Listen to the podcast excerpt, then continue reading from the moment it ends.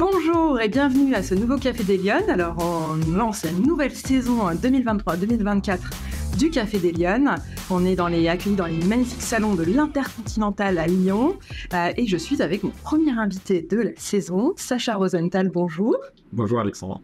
Donc vous êtes le PDG de Xefi, euh, l'entreprise, la PME régionale qui grossit, qui monte, qui monte, qui monte. Et j'avais envie de vous inviter pour que l'on parle ensemble de la place des femmes dans le débat public. Vous savez que c'est le thème du podcast dans lequel vous avez mis les pieds aujourd'hui. Oui, je sais. Et donc voilà, je, voulais vous inviter parce que c'est vrai que euh, nous, on s'interroge beaucoup à l'équipe des Lyon euh, sur cette question de, la place des femmes dans le débat public, euh, comment les femmes peuvent avoir plus de place en entreprise, est-ce qu'elles manquent de, quelque chose pour y arriver, etc. et j'aime bien lancer et démarrer les saisons avec un regard masculin. et il me semble que vous n'avez pas votre, votre franc-parler sur ce genre de sujet. Euh, on, va, on va le voir ensemble. Hein. Vous avez un parcours euh, euh, assez vertigineux, assez incroyable. Vous êtes parti from scratch, comme nous on dit en anglais. vous êtes un peu notre Bill Gates français. Hein, vous êtes dans notre garage? Il y a encore beaucoup de travail, mais on avance. on avance bien. Donc j'avais envie vraiment de, partager avec vous à la fois votre parcours, qui me semble pour être inspirant auprès de, des Lyonnes qui nous écoutent, et puis aussi votre regard de chef d'entreprise, parce que on l'a dit, vous avez votre franc-parler, vous avez des visions très spécifiques en termes de management des équipes, etc. Et j'avais envie qu'on le, qu'on le partage euh, ensemble aujourd'hui. Euh, mais Sacha, première question de l'émission. Est-ce que vous êtes un homme engagé Et ça veut dire quoi pour vous être un homme engagé? Alors, pour répondre directement, euh, je pense être un homme engagé. Pour moi, ce que ça veut dire, c'est que tout le monde a des idéaux, a des façons de penser. Et je dis souvent, quand on est devant sa télé, face à la politique, face aux informations, face à qu'est-ce qu'on fait? Être un homme engagé, c'est avoir un alignement entre sa façon de ses idéaux et ses actions. Et tous les jours, je suis dans l'action pour mes idéaux. C'est mieux que de parler d'ailleurs. Et c'est ça être engagé, c'est faire. C'est faire pour de bon et aligner son action tous les jours avec ses idéaux. Oui, c'est faire, mais faire, c'est pas toujours simple, euh, surtout, euh, surtout aujourd'hui. Ben, c'est ça qui fait l'engagement. Faire, c'est pas simple. C'est d'ailleurs c'est plus dur que de parler. Ah, et pour moi, être engagé, c'est vraiment ça. C'est faire envers et contre tout. C'est faire des fois contre ses intérêts court terme apparents. C'est faire. Et qu'est-ce que vous avez l'impression d'apporter euh, avec ça, cet engagement euh, dans, votre entreprise, euh, à vos employés, dans votre... Alors, plein de choses en tout cas, parce que j'ai écrit des, enfin, écrit, au début, c'était des, petits écrits, des quelques slides, etc. Une politique sociale, une politique, puisqu'on va parler de la place des femmes, mais aussi à ce niveau-là, de l'équité homme-femme, etc. Enfin, mes idéaux que j'avais viscéralement et profondément, ben, je les ai pratiqués depuis 26 ans, depuis toujours dans mon entreprise, ça a grandi. Ben, ces idéaux se sont, sont arrivés en plus avec plus de maturité, plus d'engagement encore, parce, parce qu'on est grand maintenant. Enfin, j'ai démarré seul et on est plus de 1000 salariés sans compter les franchises aujourd'hui, puisqu'on est plus de 2000 avec les franchises. Oui, c'est incroyable. Et, et, euh, au jour, tous les jours, au quotidien, on pratique ce que l'on pense. D'ailleurs, il y a 26 ans, je disais juste pratiquer ce que l'on pense pour de vrai. Et c'est vrai que quand on a une taille d'entreprise, ça doit être, c'est un combat. Ça devient un combat. Alors qu'au début, c'est petit, on, ça dépend directement du dirigeant. Quand on grandit, il faut mettre des structures en place pour que euh, nos idéaux soient réellement pratiqués sur le terrain. Alors dans les idéaux, le, la chance à tous pour de bon, euh, euh, l'équilibre, évidemment l'équité totale de, tout le monde, hommes-femmes, mais d'une manière générale, l'emploi le, payé correctement et durable. c'est quelques idéaux simples, hein, mais il faut, les tenir. Mais c'est un sujet pour vous, euh, l'égalité homme-femme, parce que ça, on en parle beaucoup aujourd'hui en entreprise. Euh, D'aucuns parlent d'inégalité salariale ou de traitement dans l'évolution. Euh, est-ce qu'on donne moins aux femmes des postes à responsabilité? Pour vous, c'est un sujet en tant que chef d'entreprise? Alors, pour moi, ça n'était pas un sujet parce que c'est l'inverse qui est scandaleux, qui est incompréhensible, qui n'existe pas. Peut-être j'ai démarré mon entreprise jeune avec mes propres idéaux et j'ai pas connu d'autres entreprises ou d'autres groupes et j'ai pas connu, à, l'inverse, en fait, pour être direct, je n'ai pas connu l'inégalité. D'accord. Parce que pour moi, c'est un mystère. Pour moi, c'était à la télé. Euh, voilà. Et l'inégalité est un mystère. C'est plus dans ce sens-là. Et en fait, quand on grandit, quand on rachète des sociétés, j'ai racheté 70 sociétés dans l'histoire du groupe.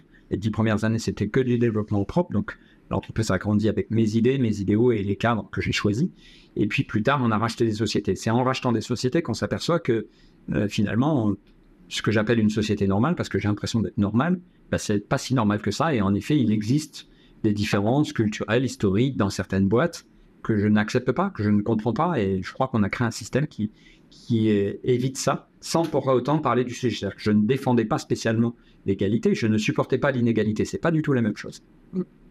Mais ça s'est traduit, euh, enfin, est-ce que ça s'est traduit d'une manière particulière? Est-ce que des femmes dans votre entreprise, par exemple, vous font euh, euh, savoir qu'elles ont des difficultés à accéder à des postes à responsabilité? Justement, ça n'arrive pas dans mon entreprise. Factuellement, et, on discutera tout à l'heure peut-être des, des, des, femmes dans l'informatique, parce que dans l'informatique, il y a moins de femmes que dans d'autres dans d'autres métiers, tout simplement.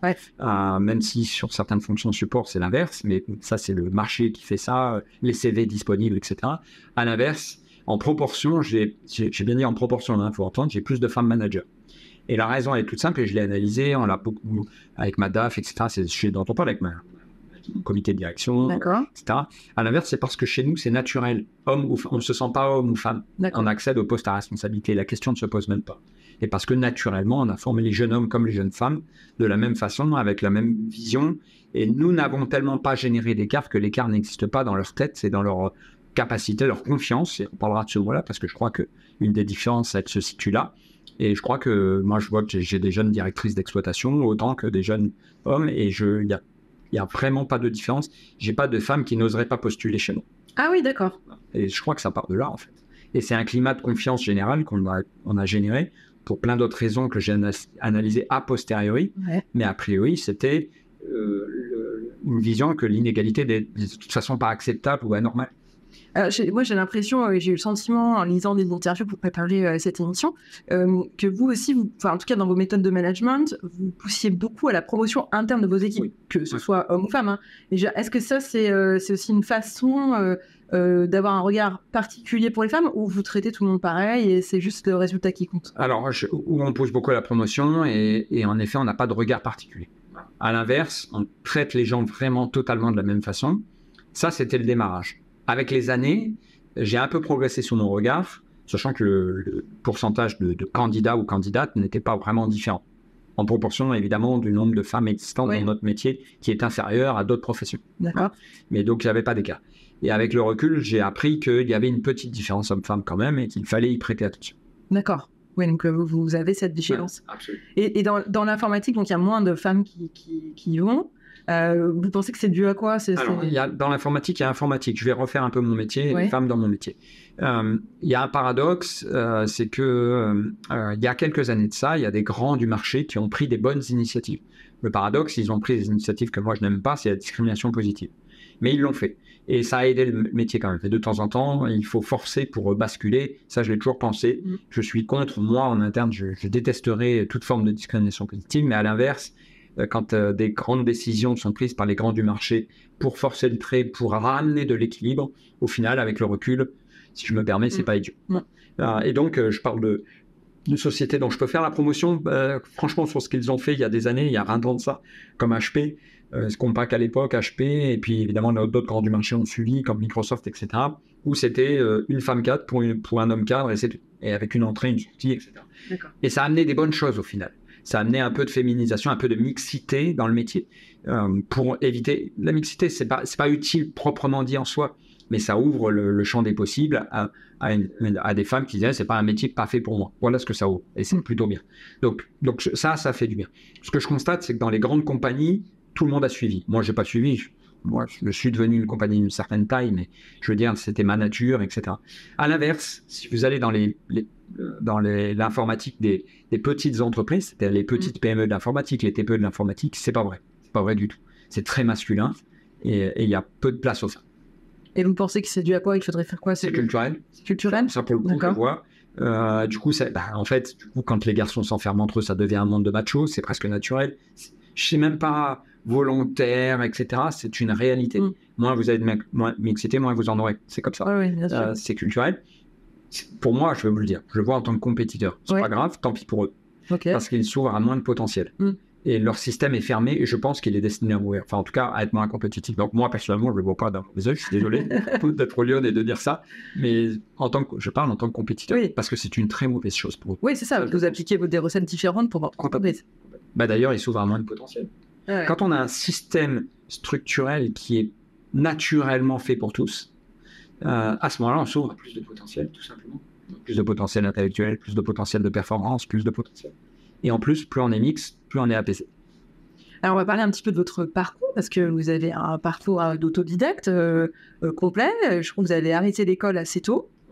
Et vous êtes à 15 ans et vous avez commencé à travailler, à faire des petits boulots. J'ai fait des petits boulots de l'âge de 15 à 18 ans. Enfin, un petit peu avant 18 ans. Après, j'étais, ça, c'était un petit boulot, comme ça que j'ai commencé. Mais alors, quand vous étiez petit, vous rêviez de faire quoi plus grand? Ingénieur informatique. Ah, tout petit? Ouais. Ah oui, d'accord. Ça, ça vous est venu euh, comment? Bah, Mes premiers petits boulots, quand j'ai fait les foins, euh, j'ai fait les foins d'ailleurs, c'était ça. On, on, ramassait les foins, puis on allait les livrer euh, dans le camion. On partait à 5 h du matin avec un, un, un entrepreneur d'ailleurs hein, à Arles. Je me souviens, c'était un de mes premiers petits boulots. C'était dur physiquement, mais, mais le garçon était à la fois un, un fermier, enfin je sais pas comment on appelle ça, un exploitant agricole Ouais. de bon niveau et à la fois un écrivain, etc. Donc, euh, et donc il m'avait pris un peu sous son aile pendant 3-4 mois, je me souviens d'un boulot. Ah, et mes premiers sous, euh, en dehors du fait que ça aidait ma famille, euh, je me suis acheté un ordinateur et j'y passais mes nuits entières. Et à 15 ans, j'ai eu l'opportunité, par exemple, de donner des cours informatiques dans un club à la Grande Motte, etc. J'étais petit, hein, c'est en 80. Ah oui, vous aviez le virus, vraiment. Ouais, je voulais faire ça. Mais après, j'ai pas eu la possibilité. C'est, c'est, c'est histoire familiale. Hein. Ouais, c'est, ouais, bien sûr. c'est pas une volonté. Et, mais dans ma tête, c'était, voilà, c'était le rêve. que je voulais être ingénieur. Donc, donc, vous commencez par des petits boulots, Ouais. vous payez votre premier ordinateur. Et alors après, vous, c'est quoi le, next step? Alors, j'y passe des nuits entières et mon frère, mon grand frère, lui, euh, était vendeur euh, in- informatique chez Interdiscount et il m'appelle pour que je gère, euh, je me fasse vendeur sur la partie, euh, à l'époque, de ordinateurs de jeux comme Amiga, Atari, tout ce qui est vente de jeux. Et, et en plus, je deviens, je suis bon techniquement, c'est-à-dire je dépanne les ordinateurs, ce qui est rare à l'époque comme compétence. Oui, c'est comme ça, l'est toujours. hein. Et à l'époque, euh, il faut imaginer en 88, 89, Ouais. j'avais 18 ans. donc je savais dépanner les ordinateurs. Mais vous saviez comment c'était euh, On a bricolé, testé, dedans. exactement, à force de bricoler. quand on prenait la machine. Exactement. Puis j'ai bossé des heures et des heures, puis c'était une passion, un boulot, et en même temps une nécessité, puis, puis une porte de sortie aussi. Je voyais que je pouvais réussir par là et potentiellement sortir ma famille. J'avais une, une vision très cachée, il fallait que je sorte de là, D'accord. sorte de la misère. Ok. Euh, une grosse motivation. Et donc là, vous, donc vous commencez comme vendeur en informatique? Ouais, en en informatique, ça marche, mais je dois faire mon service militaire, euh, je, je- que je repousse, je repousse, je repousse un maximum parce que je commençais à gagner ma vie. D'accord. Donc, payer au pourcentage, donc euh, forcément, on va l'argent Ah oui. dans la famille. Ouais. Si on n'est pas là. Ouais. Exactement, et du coup, bah, je dois, au bout d'un an, je reçois une lettre recommandée, là, je dois aller à l'armée. Voilà. Pas faire autrement. Exactement, je, sachant que je- à côté de ça, j'étais très sportif, je m'entraînais deux fois par jour, le matin et le soir après. Alors vous l'êtes toujours. hein, vous êtes un grand sportif. hein, Vous êtes Ah, un je Ah ouais. Et du coup, j'arrive à l'armée, physiquement, je suis déjà un des meilleurs. D'accord. Donc, ils m'embauchent pour trois ans, enfin, je fais un contrat de trois ans à l'armée pour faire du sport, en fait. Ah oui, d'accord. Mais pour faire du sport de compétition, Oui, de, oui, de haut niveau. faire des crosses, faire des. Ah oui, ok. euh, C'était, je dis souvent, c'était trois ans de colline de vacances, mais ça pouvait pas être un métier. Oui, non, c'est sûr. Voilà, donc j'ai arrêté, au bout de trois ans, j'ai pas redoublé, j'ai pas voulu faire carrière. Ouais. J'ai monté ma boîte. Et là, vous vous dites, vous vous dites comme ça, hop, je vais monter une boîte. euh, C'est quoi votre idée au départ? Alors, mon idée au départ, c'est d'essayer de gagner sa vie parce que je voulais m'en sortir dans la vie. Et comme je savais que j'étais bon vendeur, forcément, mon expérience d'avant, que je savais dépanner n'importe quel ordinateur, c'était un moyen. J'ai atterri militairement à la Valbonne, juste à côté d'ici. Et j'avais un moyen payé quelques mois par l'armée de faire cette transition. Et c'était le meilleur moyen parce que mon CV était pas beau à voir. hein. J'avais un CV, j'avais un peu de complexe euh, lié à mon CV. hein. Et en même temps, j'avais des certitudes sur un savoir-faire.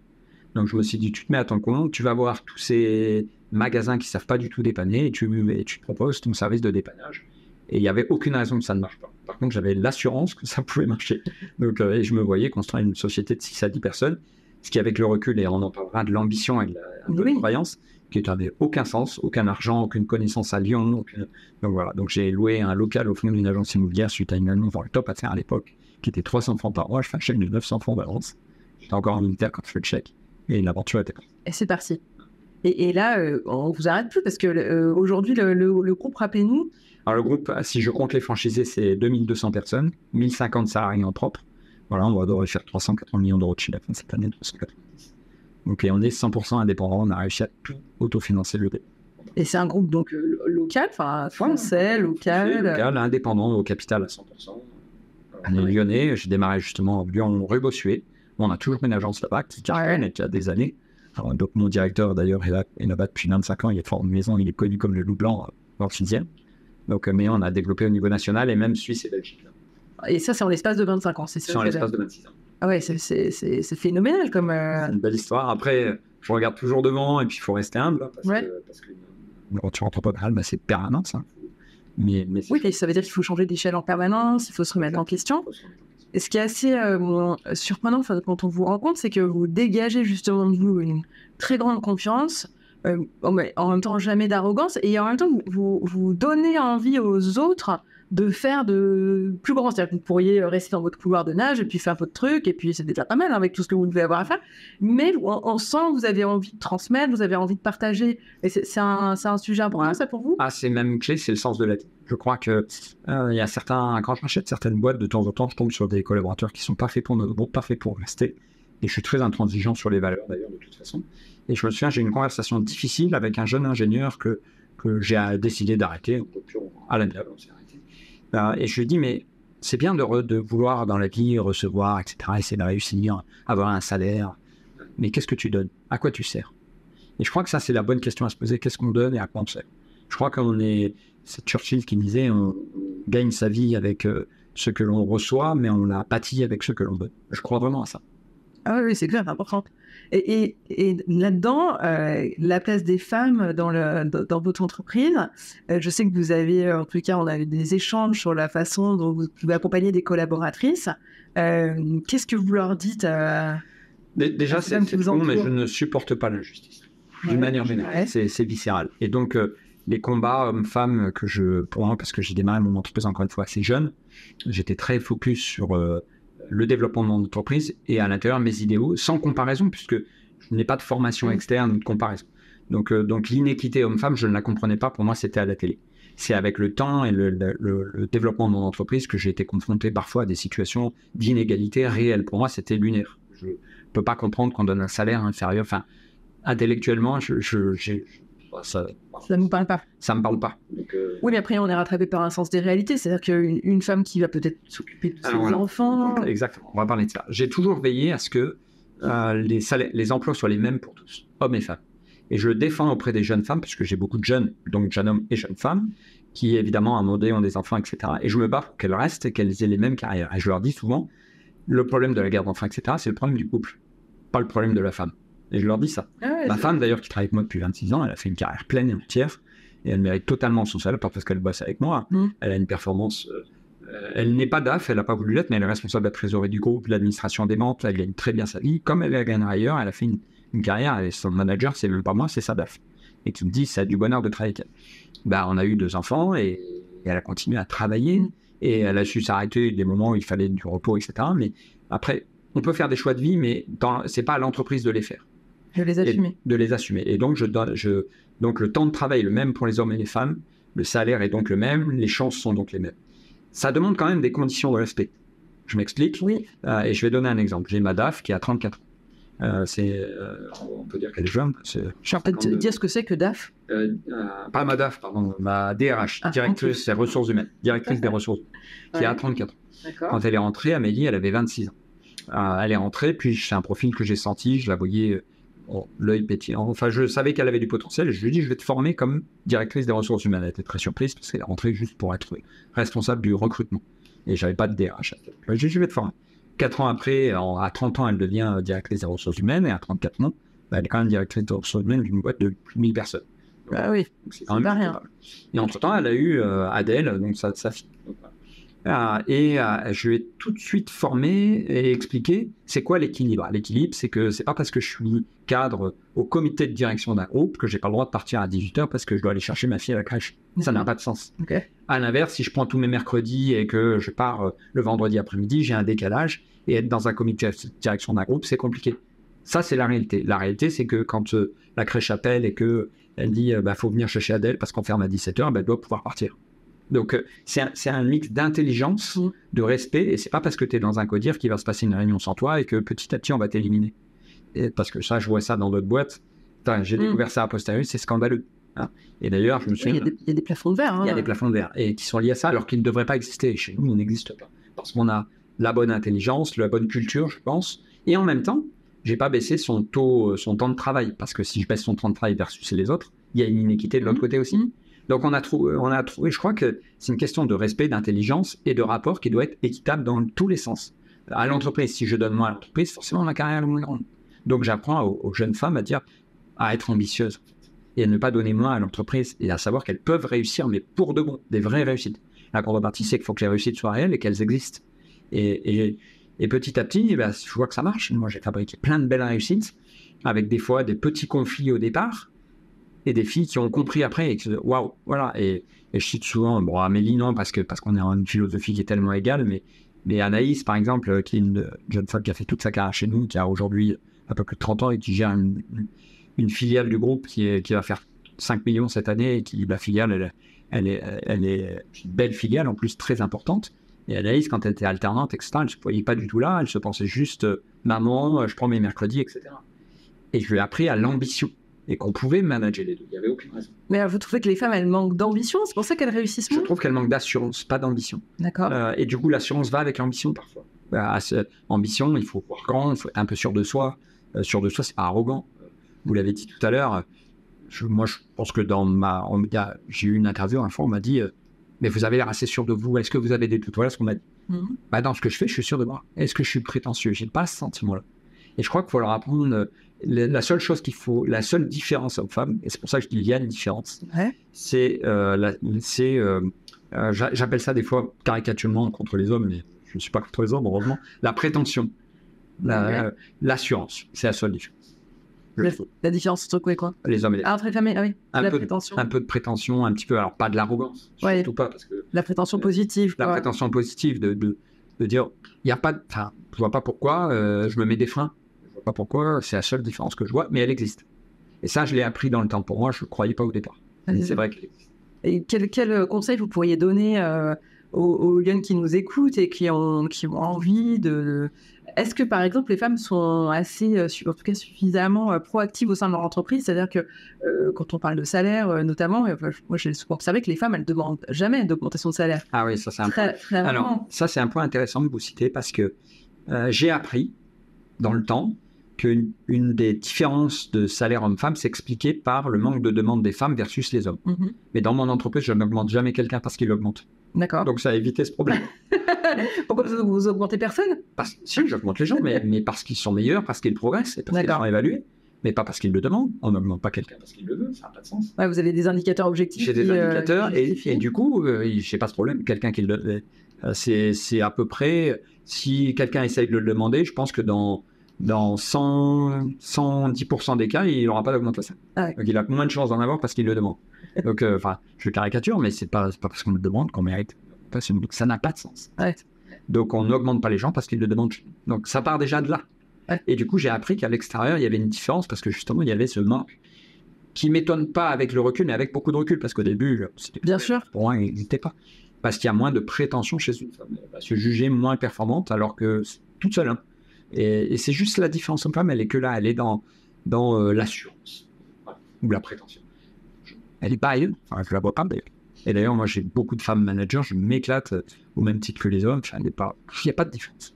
Et je trouve que d'ailleurs, ceux qui font pas ce job d'un processus et d'un système normalement équitable, moi j'estime que je suis une boîte normale, ils se privent de bien des talents.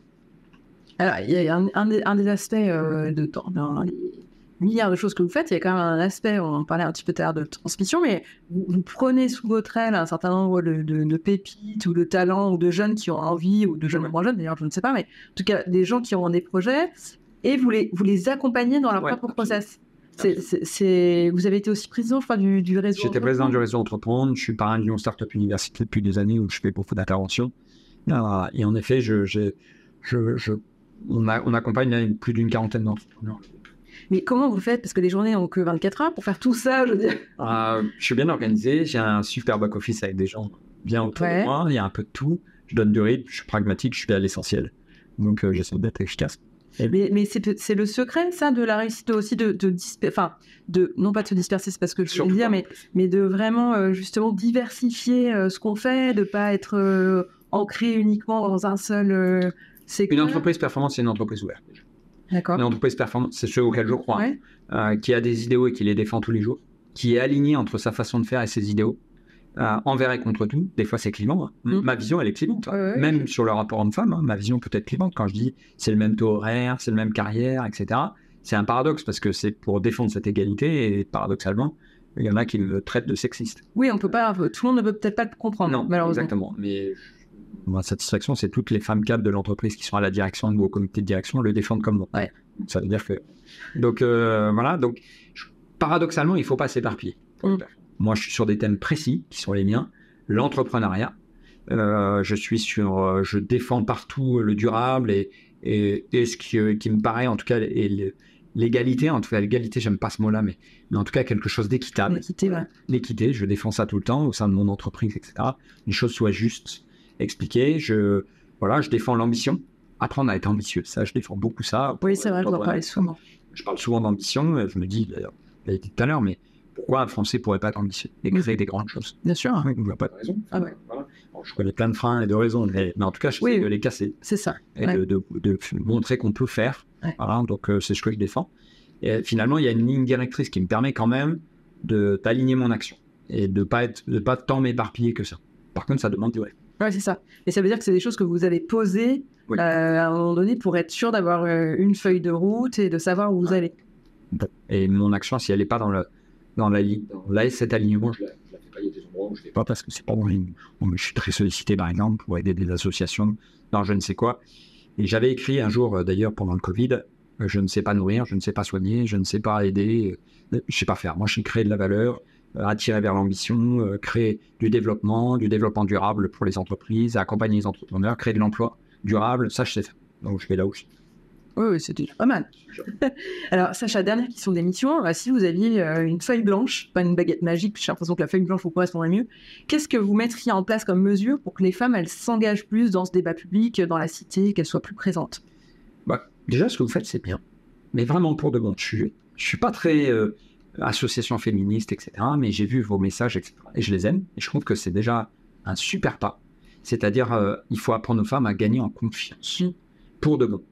Et je vais dire un truc qui, qui me ressemble pas, parce qu'il y a des années, je, je- je ne supporte pas la discrimination positive. Et donc, mais je me suis aperçu d'une chose, euh, sans m'en apercevoir, bah, évidemment, naturellement, et normalement, il y a des femmes mon comité direction, etc. Mais au final, elles sont quand même l'exemple pour les jeunes filles. Mm. Et ça, c'est plutôt bien. Donc, ça montre que ça a un sens, cette mixité, parce que c'est l'exemple pour les jeunes filles. Donc, ce que je conseille, c'est difficile, mais ce que je leur conseille, c'est il n'y a aucune raison. euh, il y a deux conseils que je donnerais, mais par rapport à mon métier aussi Bien sûr. il n'y a aucune raison de ne pas de se sentir euh, de ne pas avoir confiance en soi plus ou autant qu'un homme. A- enfin, pas plus, autant qu'un. Il n'y a aucune raison de penser le frein. Des fois, les freins, elles se le mettent toutes seules. ça, c'est ce que je pense vraiment. Bien sûr. Et donc, il n'y a aucune raison. À l'inverse, quand on est dans un système, et là, je vais être euh, qui est machiste, qui n'est pas adapté, qui est sexiste, parce qu'il y en a, bah, faut pas y aller. Et ils mourront d'eux-mêmes. C'est fini, c'est has-been. Mm. Ils mourront d'eux-mêmes. Donc euh, voilà. Et moi, quand mes concurrents le sont, ça me fait presque plaisir, parce que je me dis qu'ils mourront d'eux-mêmes et je serai plus compétitif. Donc, il faut être intransigeant sur ses valeurs et si on n'est pas au bon endroit, il faut savoir partir. Absolument. Je crois ça.